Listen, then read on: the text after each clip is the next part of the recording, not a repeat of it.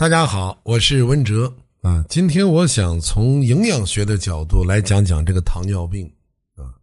这个我们对糖尿病的认知，在整个的社会基本面上来讲，误区还是蛮大的啊。甚至可以说，十个糖尿病患者，起码有七个到八个不知道糖尿病到底是什么病啊。甚至十个糖尿病患者，十个都不知道。这还不是最可怕的。那大家知道最可怕的是什么吗？啊，我估计可能会有人说最可怕的是无知，不是的，啊，最可怕的是偏见，最可怕的是偏执。糖尿病患者在坚持正确积极治疗的同时，应该去积极参加糖尿病教育的活动，要学习，不学习是不行的。我们要知道，无知是偏见的基础。偏执是偏见的结果。于糖尿病患者而言，教育是糖尿病治疗达标的核心。只有积极参加教育活动，才能了解更多的糖尿病知识，并且通过与更多的病友交流，增加知识，树立战胜疾病的信心。解决糖尿病问题，它一定不是速战速决，我们要有打持久战的心理准备。没有这种心理准备，你一定打不过糖尿病，你一定会被糖尿病以及糖尿病的并发症所打败。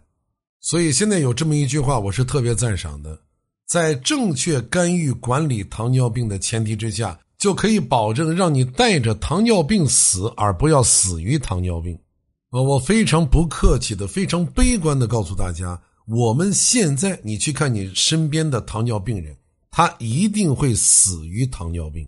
啊，这是一个大概率的事件，而现在更可悲的是什么？是糖尿病患者越来越多，越来越年轻化。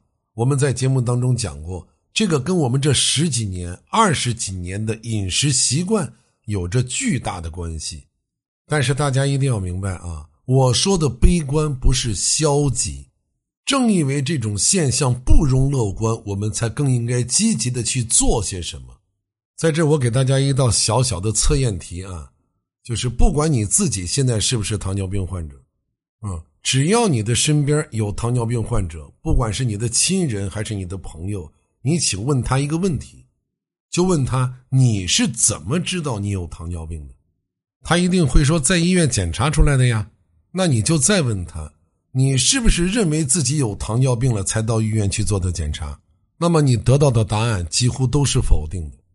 什么意思呢？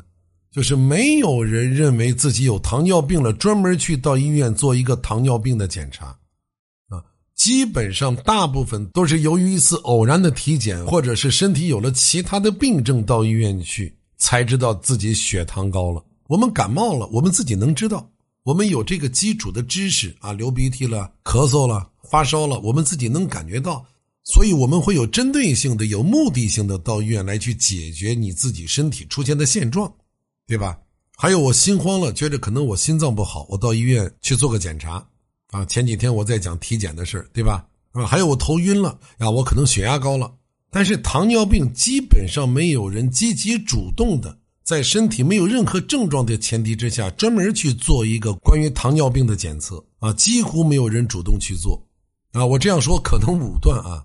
但是起码大部分人没有主动的去对自己是不是有糖尿病进行该有的关注，啊，就像我们对癌症的筛查一样，好模泱泱的，谁到医院去查一下我是不是有前列腺癌，我是不是有肺癌？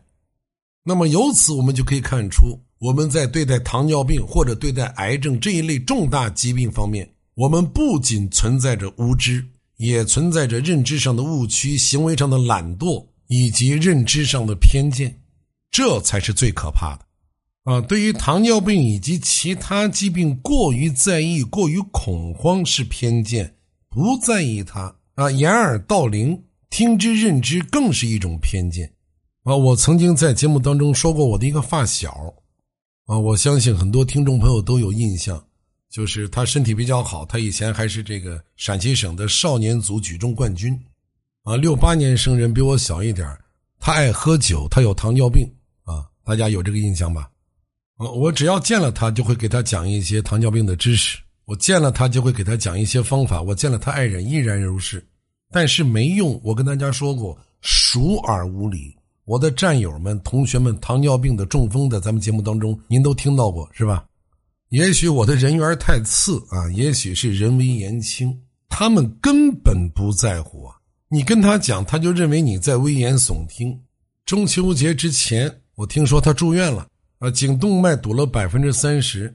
啊，冠状动脉的一个支脉好像是堵了百分之七十，大夫建议做支架，他不愿意做，住了一个星期的医院就出院了啊，就赶上了中秋节，但是他依然天天去喝酒啊，他没有一天不喝的，结果就在十月二号，他和另外一个跟他年龄相仿的朋友邀请了一个老大哥去喝酒，大家猜结果是什么？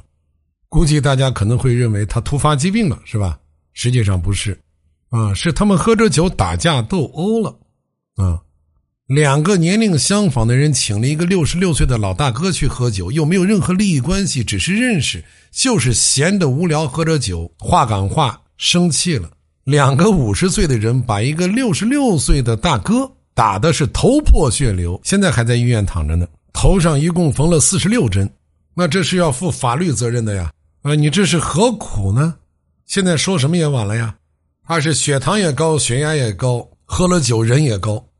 实际上，我们在现实生活当中见到这种酒蒙子，啊，喝了酒就爱闹事的，平时人挺不错，喝点酒就判若两人的，很多很多。大家知道，这除了是心理上的问题以外，还有什么问题呢？请记住，一定是肝有了巨大的问题。嗯，先不说他本身就有严重的糖尿病啊，糖尿病也特别伤肝。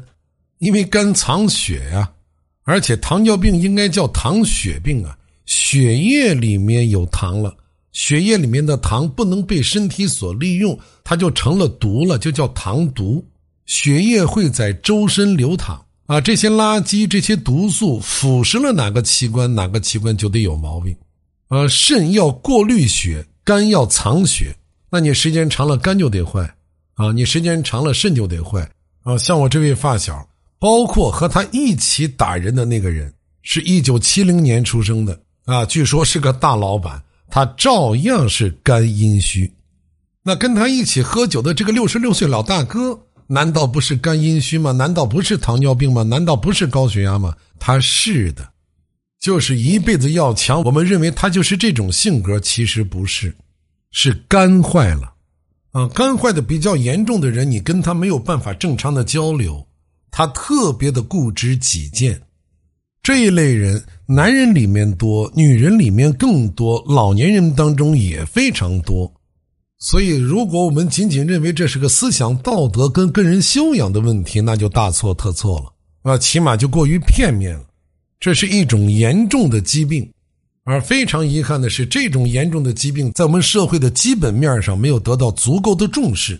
我们很容易格式化、标签化的去评价这一类现象，就说什么老人变坏了呀，啊，看到有一些女人大闹机场、大闹什么站台、无理取闹，就说这个人素质很低呀，啊或者说他生活压抑呀等等。我们没有从生理上去高度关注这种现象发生的原因，啊，就像我这位发小，我们会简单的理解为，哎呀，他就是爱喝酒，喝酒喝多了跟人打架了，啊，轻描淡写的，事不关己高高挂起呗。实际上他是病了，是真正有病了。心理上的病已经很长时间了啊！酒精的刺激仅仅是个诱因。那也许有的人就不明白了，说你一个糖尿病怎么会导致心理上的疾病呢？那这个问题实际上我以前讲过，我今天再强调一下，希望我们每一个人都能记住啊，就是生理会影响心理，心理反过来也会影响到生理。大家仔细品一品这句话，来对照一下自己的生活，对照一下自己身边人的实际情况，你就会得到一个非常明确的答案。